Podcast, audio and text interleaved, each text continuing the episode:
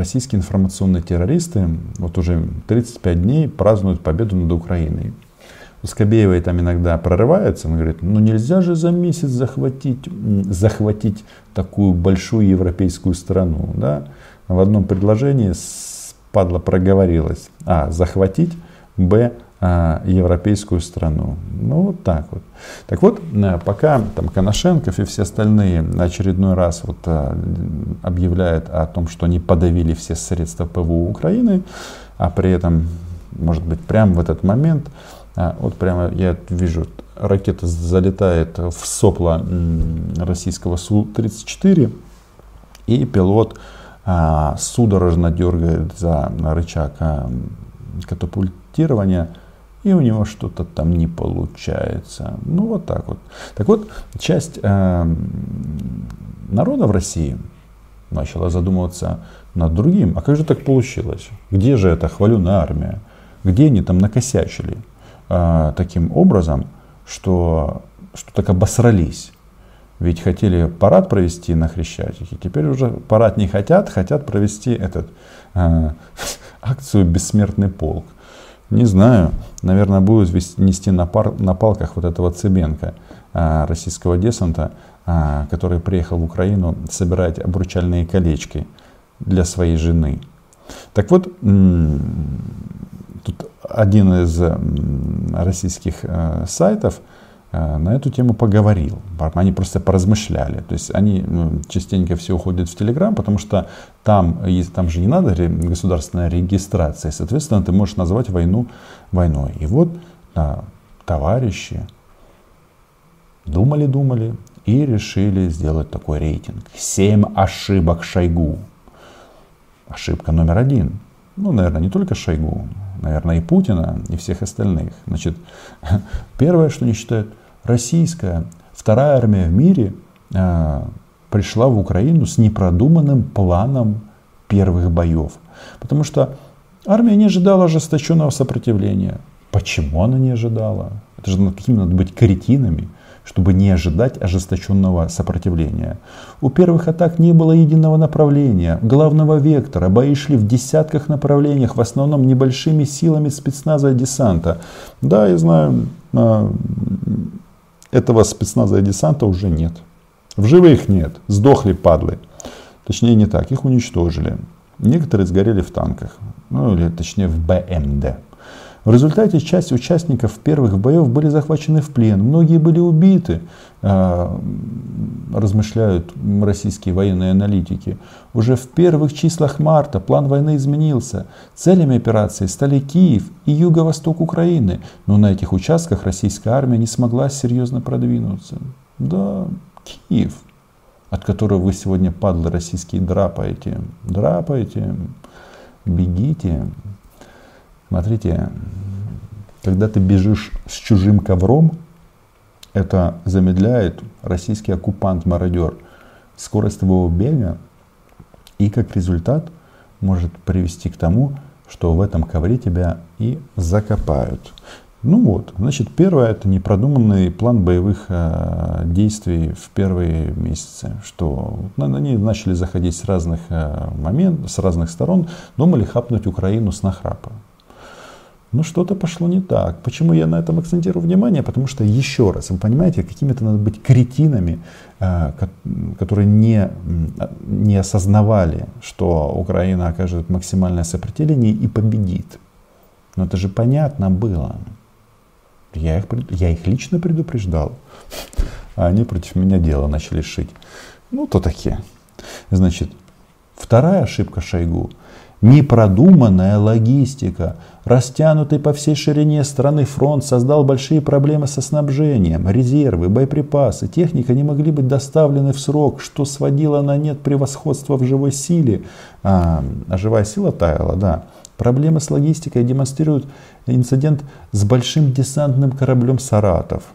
Я надеюсь, люди, которые его а, утопили точкой У, а, получили звезды героев Украины. Еще хуже для россиян ситуация на суше, особенно в районе Киева. И тут, тут внимание, от этого я просто в шоке. Что значит не дошло велике будівництво? Сюда подкрепля... под... Под... подкрепление под Киев доставляли через Чернобыльскую зону, где колонны постоянно вставали в пробки из-за плохих дорог. Ну, вы молодцы, доблестные российские воины витязи. Вот то, что вы там ковырялись в рыжем лесу, это вообще правильно. Открою вам по секрету, а, скорее всего, эм, вашим невестам можно уже искать других женихов, потому что у вас некоторые части тела а, работать не будут. Ошибка номер три. Ни один крупный город не взят. Ребята, российские аналитики, это не ошибка. Вы просто не смогли это сделать. Из Херсона мы вас тоже выпрям. Не переживайте. В Херсоне, кстати, в Херсонской области тоже идут а, бои, и Украина этих пи-пи-пи нехороших людей а, отстреливают понемножечку. Россиянам не удалось до конца взять ни один крупный город. Все опорные пункты противника российские военные предпочитают обходить, а там, где это невозможно, завязываются затяжные бои. Ну да, вот Изюм, там вообще просто Чернигов, Харьков, Мариуполь, конечно. Из-за из незащищенного тыла армия не может обеспечить безопасность маршрутам поставки вооружений и свежих сил. Они постоянно попадают в засады, несут потери. А вот насчет а, не могут взять один, ни один город. Тут понимаете, какая штука? Власть – это города. Но вот так вот мир устроен. Ты можешь кататься по дорогам сколько угодно. Вот они по Житомирской трассе немножко катались между Киевом и Житомиром. Вроде бы вот до Киева совсем подать, да. Наверное, чувствовали себя как нацисты под Москвой. Вот, уже видно башни Кремля в, в бинокле. Но оказывается, последние километры самые тяжелые. И их прошли не все. Так, Ошибка Шойгу номер 4. Слабое оснащение солдат. Российская армия пугающе плохо оснащена, пишут российские аналитики. Это армия бомжей. Кадыровцев мы в данном случае не имеем в виду, потому что они, а, не российская армия, а, не, а эти парни армия Кадырова. Тут не путайте. С самого начала боев украинская сторона неоднократно заявляла о том, что у российских солдат, попавших в плен, были просроченные сухпайки. Из опубликованных журналистами СБУ переговоров следует, что российская армия не готова к тяжелым погодным условиям ранней весны. У военных нет палаток, печек буржуек, теплых вещей. Отдельным частям не хватает топлива. Как мне жаль вас. Ну, там некоторые пытались э, рыть какие-то норы э, в земле, чтобы согреться. А, я вот тут вспоминаю пост нашего солдата и писателя Валеры Маркуса. Он написал следующие сроки, строки у себя в Фейсбуке, что холод, в холод очень тяжело. У тебя от холода не имеют пальцы. Но враги, российские оккупанты, они от него умирают то очень э, так эмоционально было подано, и в этом соответствует, э, и в этом есть, э, конечно же, практический смысл, потому что когда ты в Украине, и ты украинский солдат, ты никогда не будешь здесь голодным. Никогда. И ты никогда не замерзнешь, потому что тебе всегда кто-то придет на помощь. Местное население, волонтеры, ну и снабжение, кстати. Вы посмотрите, как одеты наши военные, украинские военные. Не тероборона, где тут разные варианты есть, а именно армия. Я вот, мы, кстати, в рамках нашего проекта Поляныцяком, Дим, если тебе не сложно, кинь, пожалуйста, в э, чат. А, да, мы наконец-то передали, вот купили мы давно, неделю назад, даже больше. Наконец-то все, машина уехала. Богом войны наш прекрасный Т5 или Т4 с полным приводом. Ну, военным такие машины сейчас нужны на фронте. Так вот, общаясь с другими э, военнослужащими, с военнослужащими другой воинской части, я спрашиваю, а что, бронежилет или еще что-то? А они говорят, бронежилеты нам не надо, у нас все есть. Нам нужны машины, потому что ну, машины страдают на войне. Ну и там а, тепловизоры, и то там местами. Ну, в общем, есть там такие няшечки, которые э, армии нужно купить. Но в целом, посмотрите на украинского воина, вот пехотное подразделение. Посмотрите на его каску, на его автомат. Самое главное, на его взгляд. И вот от этого взгляда русские нацисты скоро будут дохнуть в принципе. Так что слабое оснащение российских солдат. И извините, я тут поерничаю. У меня сегодня был эфир с а, каналом из команды Алексея Навального. Вот. И я что-то так вспомнил, Алексей Навальный, хотя я ему как по-человечески сочувствую, но просто он боролся с коррупцией а, в Российской Федерации. А этого делать не надо. Потому что где нет коррупции, там нет слабого оснащения солдат российских. Ну, логику вы мою улавливаете. Значит, далее. Психологическая неготовность к войне. Это мы все продолжаем о м, ошибках Шойгу. О случаях дезертирства и отказа от военных отправляться на фронт мы уже писали. С первых дней исследователи и журналисты фиксировали растерянность российских военнослужащих. Об этом даже писали, э, говорят и источники Министерства обороны в армии. Э, ну, в общем, Министерство обороны это их э, канал. После откровенно провальных первых недель войны солдаты не очень понимают, что они делают на территории Украины, каков план всей операции, почему компания не получается такой легкой, как, как им обещали, потому что вы падлы, вы в чужой стране, и вас здесь ждет ничто, э, да, э, ну, кому повезет ковер. Но большинство здесь сдохнут, вас просто поубивают. И вот этот вот вопрос, э, за что они воюют, он же ключевой. Вот мы знаем, за что мы воюем. За наши дома, за наших детей, за нашу страну, за наши города, за наши улицы. В самом широком смысле. За язык, э, за историю, за наше будущее, в конце концов. А каждый российский захватчик, а, он не знает, что ответить. За Путина, плюс, видите, война не начата, не объявлена. Это спецоперация.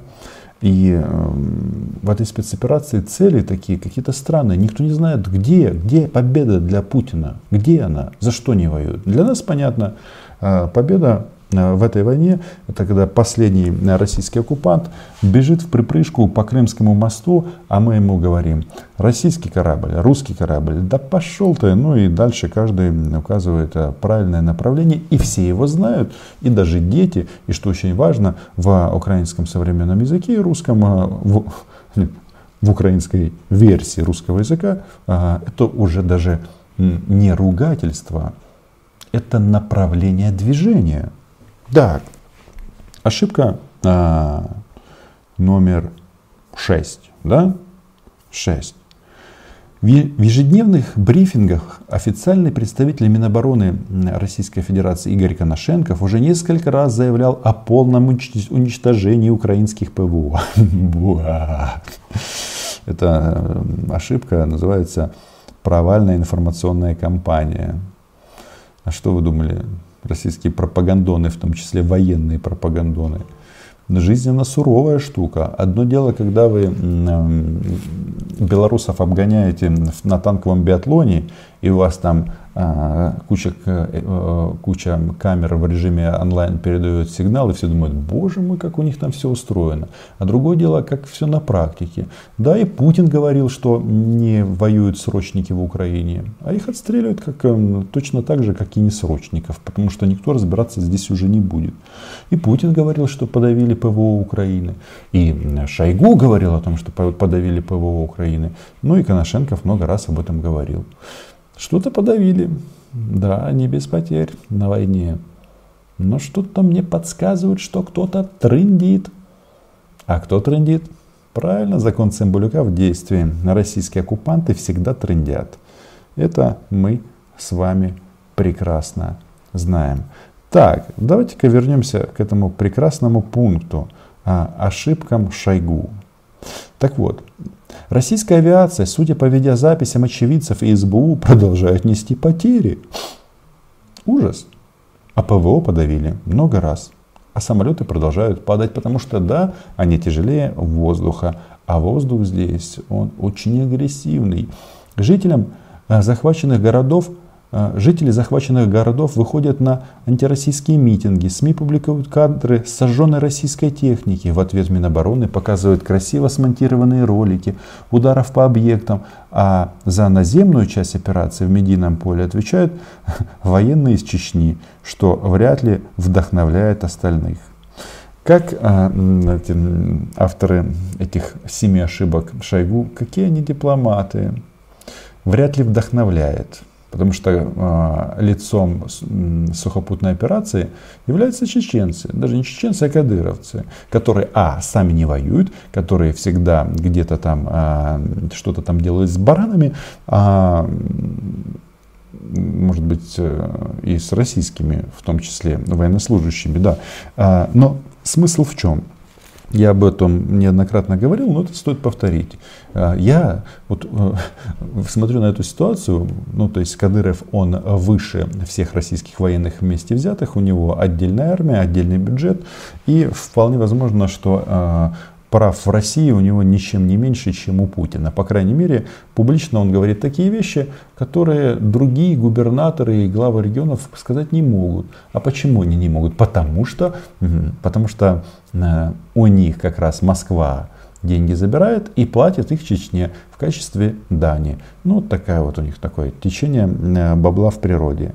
А, но вы видите, то есть получается, что по телевизору у них все хорошо, так красиво, ракету пустили, и она попала в торговый центр в Киеве. И сути вот эти вот аплодируют в своих студиях, говорят, ах, как хорошо. Там же были одни бандеровцы, нацисты. Ну, конечно. И в Мариуполе точно так же. В каждом доме кто-то досидел. Плохой, а, плохой человек.